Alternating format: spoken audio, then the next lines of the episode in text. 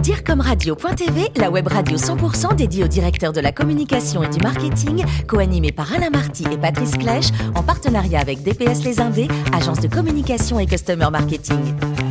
Bonjour à toutes et à tous et bienvenue à bord de DIRCOMRadio.tv. Vous êtes plus de 11 000 directeurs de la communication, du marketing et dirigeants d'entreprise abonnés à DIRCOMRadio.tv. Nous vous remercions d'être de plus en plus nombreux à nous écouter chaque semaine sur tous nos podcasts. Et bien sûr, vous pouvez réagir sur nos réseaux sociaux et notre Twitter DIRCOMRadio-du-bas TV. À mes côtés, pour co-animer cette émission, Benjamin Leclerc, directeur exécutif en charge du planning stratégique de DPS Les Indés. Bonjour Benjamin. Bonjour Patrice. Et aujourd'hui, nous recevons Asael Adari, owner chez Occurrence et auteur du livre Communicator, dont c'est la neuvième édition, toute la communication pour un monde responsable. Bonjour Asael. Bonjour, bonjour à vous. Votre diplôme de philosophie à la Sorbonne, c'était quoi? C'était un amour inconsidéré pour les lettres qui vous y a mené? Euh, Oui, et j'avais déjà quand même envie de travailler dans la publicité, mais n'ayant pas identifié encore le, le, chemin idéal via le CELSA, euh, je me suis dit que j'allais faire ce qui, qui, me plaisait, ce pourquoi j'étais aussi le meilleur à l'époque, euh, et que manier les concepts, euh, ça me servirait euh, dans, ma carrière dans la communication. Vous avez commencé à en parler, le magistère de communication que vous obtenez ensuite au CELSA. Vous aviez donc là une idée précise de là où ça allait vous mener ou pas encore? Euh, donc j'avais enchevillé en tête euh, parce que je fais partie de la culture, enfin de la génération culture pub. Donc en fait j'avais en tête, euh, de manière un peu fantasmée, il faut bien le dire à l'époque, le monde de la publicité. Et puis les premiers stages m'ont plutôt montré une autre voie et celle plutôt dire la communication corporate, voilà, moins publicitaire. Et puis surtout je me suis au CELSA occupé pendant deux ans avec celui qui allait être d'ailleurs mon, mon, associé, euh, je me suis occupé du, du, de la junior entreprise. Et justement, vous aviez quand même très très tôt la fibre euh, entrepreneuriale. Complètement. Credo euh, immédiat parce que vous avez créé le cabinet Occurrence qui existe toujours euh, aujourd'hui euh, dès 1995. Tout à fait. Je, j'étais, je l'ai créé euh, quasiment en même temps que je partais faire mes classes, euh, puisque j'ai fait mon service militaire. pendant pendant quelques mois, euh, mon associé Benoît a, a s'en est occupé, puis lui-même a fait ses, a fait son service militaire et donc pendant on va dire euh, les 20 mois, euh, ça a fonctionné euh, tout doucement et puis ensuite on s'est mis sérieusement tous les deux. Ouais. Et Occurrence, euh, entre autres euh, métiers, euh, entre autres missions, a eu un rôle primordial et on a beaucoup, beaucoup vu Occurrence à un moment donné dans les médias parce que vous aviez trouvé le secret du comptage réel des manifestants. Oui, tout à fait. Donc, notre métier, nous, on a un institut d'études, on a un cabinet d'études et de conseil en communication. Donc, notre métier n'est pas de faire de la com. J'insiste beaucoup parce que ce sujet de ne pas être jugé parti dans les sujets de mesure est vraiment essentiel.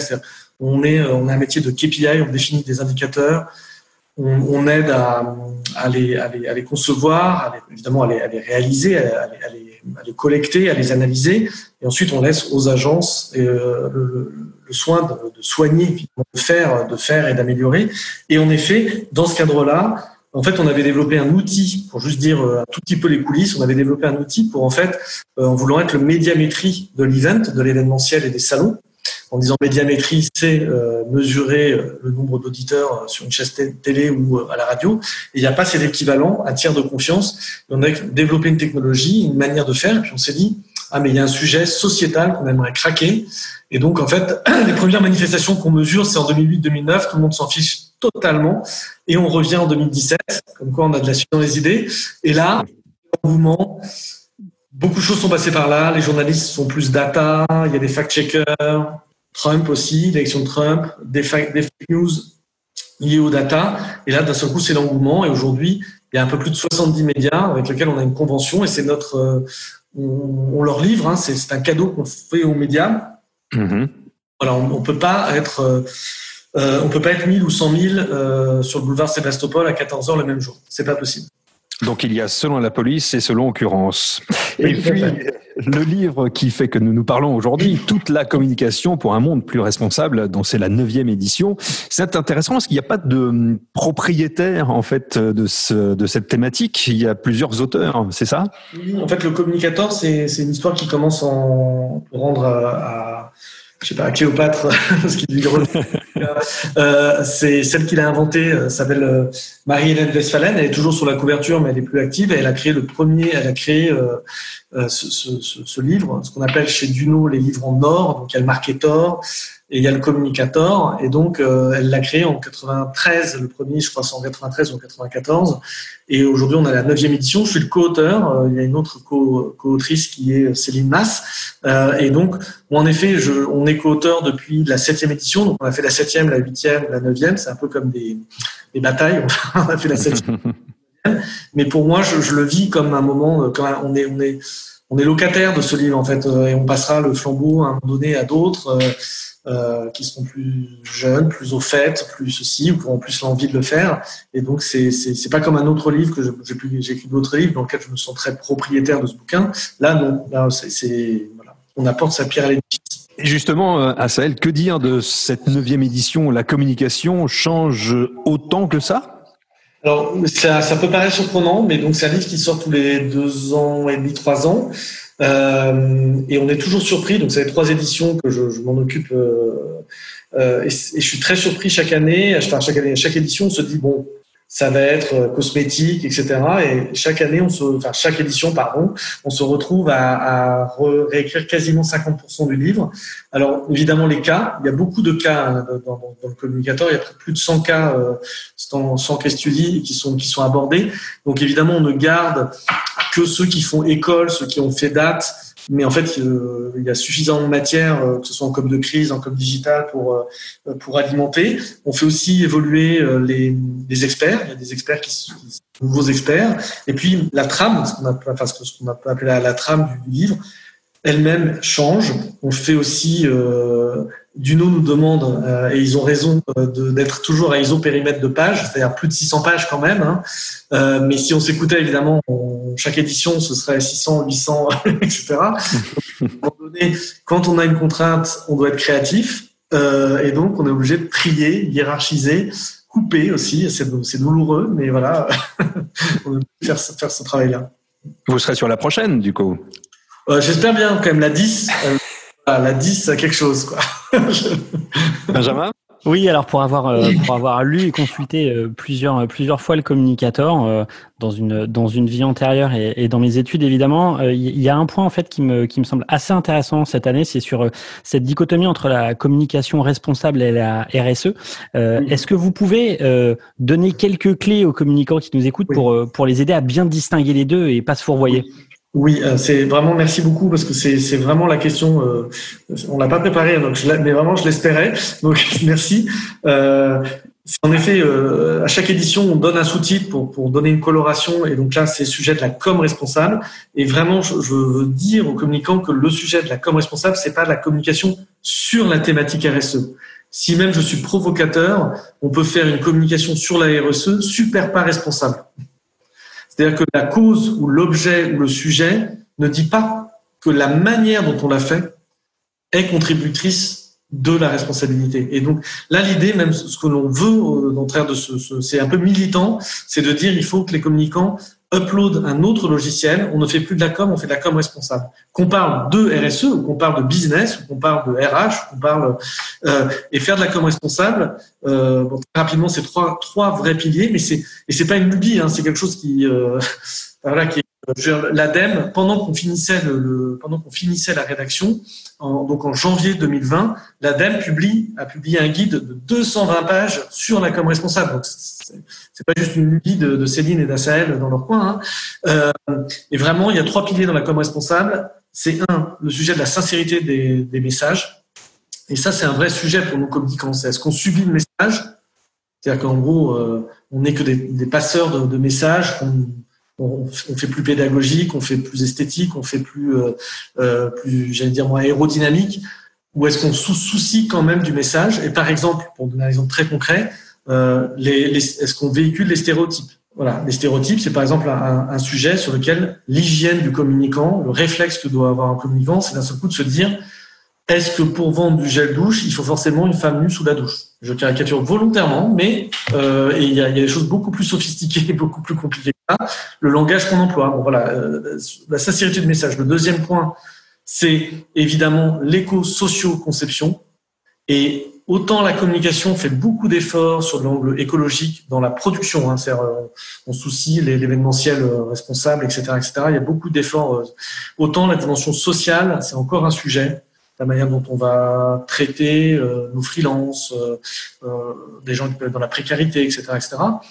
et enfin, bah, le dernier point, c'est autant que possible co-construire ou intégrer les parties prenantes tout au long de la démarche de communication. Et là, quand on a ces trois, ces trois piliers, globalement, on sait qu'on a un peu changé de logiciel et qu'on est sur des bonnes voies pour être un communicant pleinement responsable. Super, merci pour ces précisions. Euh, je sais qu'il y a aussi plusieurs euh, plusieurs thématiques en fait qui sont abordées dans ce livre, mais il y en a une qui est quand même au, cœur des préoccupations des DIRCOM, euh, qui est l'engagement. Alors selon vous, qu'est-ce qui crée les nouvelles conditions de l'engagement chez les consommateurs aujourd'hui? Alors c'est une bonne, oui, bonne question. D'ailleurs, on a, on a beaucoup l'engagement, c'est aussi un fil rouge qu'on traite et sur des sujets de com interne. Hein, aujourd'hui, j'allais dire, je ne vais pas dire qu'il n'y a plus de com interne, mais aujourd'hui la com interne prend une autre dimension autour de l'accompagnement de la transformation, euh, du change management et donc de l'engagement. Et en effet, sur le volet euh, externe, consommateur, qu'il soit B2B d'ailleurs ou B2C, il y a cet attendu euh, euh d'engagement. Et donc, bah, c'est un vrai, voilà, alors un vrai vrai sujet parce qu'on touche à un point qu'on présente d'ailleurs dans le, dans le communicateur qui est un peu, euh, euh, alors je vais dire les deux mots les plus intellos du, du bouquin, mais c'est qu'en fait la communication elle a deux grands effets où il y a deux grands objectifs, deux grandes familles d'objectifs qui sont ce qu'on peut appeler les effets cognitifs, c'est-à-dire tout ce qui fait qu'on transforme les opinions. La, notoriété, hein, c'est déjà cognitif. Euh, vous connaissiez pas ma marque, vous la connaissez. Vous comprenez rien, vous comprenez rien, vous comprenez. Vous n'adhériez pas, vous adhérez, etc. Et à un moment, un moment donné, dans le, ce soit dans le funnel, dans l'entonnoir ou dans la pyramide, si vous prête dans un sens ou dans un autre, on passe à ce qu'on appelle les objectifs conatifs, c'est-à-dire les objectifs du comportement et d'attitude. Et là, souvent, c'est justement là où l'engagement arrive et où il n'arrive pas. C'est-à-dire qu'un seul coup, notre entonnoir est bouché, où là, il y a un vrai, euh, un vrai, un vrai étranglement de l'entonnoir. Et ça renvoie quand même pas mal à la question qui est la suivante, c'est euh, et souvent c'est quand même pas très très bien défini, euh, dans, y compris dans les grands groupes, c'est quels sont les marqueurs de l'engagement. Qu'est-ce que c'est finalement qu'un consommateur engagé euh, Et on peut là avoir une seule on peut avoir une sorte d'échelle de Richter euh, de l'engagement. Est-ce que liker, c'est s'engager? Est-ce qu'un comportement sur les réseaux sociaux, c'est déjà un engagement? On a parlé du comptage de manif, on sait ce que c'est manifester, c'est s'engager une cagnotte, mettre d'argent là. Euh, alors c'est pas très, ça c'est pas très business, mais par exemple là on parle en ce moment, c'est d'actualité du boycott. Boycotter, c'est un acte très fort d'engagement dans l'échelle de Richter, c'est même peut-être euh, le point ultime. Quoi, euh, et donc en effet, alors souvent, souvent dans les dans marketing ou communication, on confond, j'allais dire, engagement et mercenaire. mercenaire, c'est quelqu'un qui va répondre à une prime, à une activation. 30 euros pour que tu fasses ça, tu machin, etc. L'engagement, bah, c'est plus subtil, c'est plus profond, et bien souvent quand même, euh, l'engagement renvoie, à, quand on parle de comment on fait, ça renvoie quand même beaucoup à la manière dont je considère mes parties prenantes. C'est-à-dire que c'est beaucoup plus bilatéral l'engagement qu'on le pense. C'est encore une fois, c'est pas un acte de mercenaire, c'est-à-dire qu'on n'achète pas l'engagement. C'est de l'engagement hyper éphémère et euh, ça va churn, le fameux churn c'est-à-dire, je vais aller prendre une prime, je vais en prendre une autre demain et une troisième, etc. Je pense que l'engagement, il est plus compliqué parce qu'il renvoie encore une fois au fait que si justement, et c'est pour ça que pour moi la com responsable est une, est une des réponses aussi à l'engagement, hein, si ma, mes parties prenantes, je les ai, euh, même on parle parfois de parties intégrantes, je les ai intégrées dans mon processus complet, permanent de communication, il est, très probable qu'il me rende l'appareil par la suite. D'accord. Et, et, enfin, pour, pour, pour, conclure, vous soulignez en fait à juste titre hein, que, que la communication se transforme très rapidement. Vous l'évoquiez avec, euh, avec Patrice il y a quelques, quelques minutes. Euh, selon vous, alors en, en, faisant un peu de prospective, euh, vers quelle nouvelle transformation de la communication euh, allons-nous assister dans les, dans les prochaines années? Ok. Donc là, c'est plus Radio Dircom, c'est Radio Poudlard. Et je suis, j'ai des lunettes, mais je ne suis pas encore totalement Harry Potter, mais ça va venir. Euh, non, mais, mais euh, bon, il y a un sujet qui est déjà. Alors après, c'est plus simple de parler des sujets qui sont déjà en cours et qui vont certainement, euh, qui vont certainement prendre de l'ampleur. Euh, je pense que la data, on n'arrête pas de le dire, et dans ce livre aussi, c'est un, des chapitres qui, euh, qui prend de l'ampleur. C'est le communicant aujourd'hui, c'est les chiffres et les lettres. C'est pas juste euh, les lettres ou l'esthétique. Il y a un vrai sujet. Le communicant ne doit pas s'évanouir quand il ouvre un tableur Excel. Je caricature là aussi volontairement, mais il faut absolument qu'on s'autorise à reconnaître qu'on est aussi dans la science, dans, euh, dans, dans la data, et la data va nous aider. C'est notre meilleur ami, je pense, et c'est pas du tout notre ennemi. Je pense qu'elle peut aider le communicant. Après, il y a un sujet aussi qui, qui n'est pas complètement nouveau, mais je pense qu'il y a encore plus d'ampleur et on voit, et, on a déjà une partie qui traite, mais euh, ça va prendre beaucoup d'ampleur, c'est la notion d'émotion. Euh, le, le, est-ce que le DIRCOM sera demain le Chief Emotional Officer Voilà, ce sera un autre CEO. Il y aura un CEO et il fera concurrence en étant sur euh, l'émotion. Sur, on commence à entendre parler euh, de, après avoir eu des chartes graphiques, des chartes éditoriales, de chartes émotionnelles ou de coefficients émotionnels des marques. On a eu des très belles campagnes. C'est souvent par le, le, truchement de, de, de, manifestations euh, publicitaires et d'un acte fort euh, publicitaire posé, les campagnes d'Air France déjà, donc c'est pas nouveau, mais je sens que ça prend de l'ampleur. C'est c'est pas juste pour euh, un geste esthétique, c'est que on voit bien que c'est performant en fait. Donc, vous avez une passion incroyable pour la data, ça se sent, ça s'entend quand vous en parlez. Euh, vous avez même fait un livre qui s'appelle Big ou Bug Data. C'était basé sur le concept data déontologie euh, que vous avez créé. Euh, qu'est-ce que c'est exactement? En fait, c'était ce sujet de dire le, je vais faire très court, mais le monde que je, auquel je faisais face déjà en 2016. En 2016, dans le dictionnaire d'Oxford entre un nouveau mot qui est celui de post-vérité, post-truth. Euh, la post-vérité, je vais le faire simple, je vais employer un gros mot, désolé pour vos auditeurs, c'est fuck les data, ce qui compte c'est le ressenti, euh, t'as l'air sympa, t'as pas l'air sympa, t'as l'air méchant, etc. Ça c'est un monde, on va dire clairement, c'est celui des fake news de, de Trump, etc. C'est un monde qui n'est pas très bon pour la démocratie. Mais il y a un autre monde qui est celui de la data et qui peut être aussi celui de l'excès de la data. Moi, je, viens de ce monde-là, la cantophrénie, j'appelle ça comme ça, c'est la frénésie de données, c'est une pathologie. Et à un moment donné, pour réconcilier ces deux mondes, parce que ça, ça, fait frémir, hein, si on dit qu'il y a ces deux options, c'était de se dire, il faut absolument sauver la donnée d'elle-même. On a besoin de données pour piloter le monde, pour piloter les politiques publiques.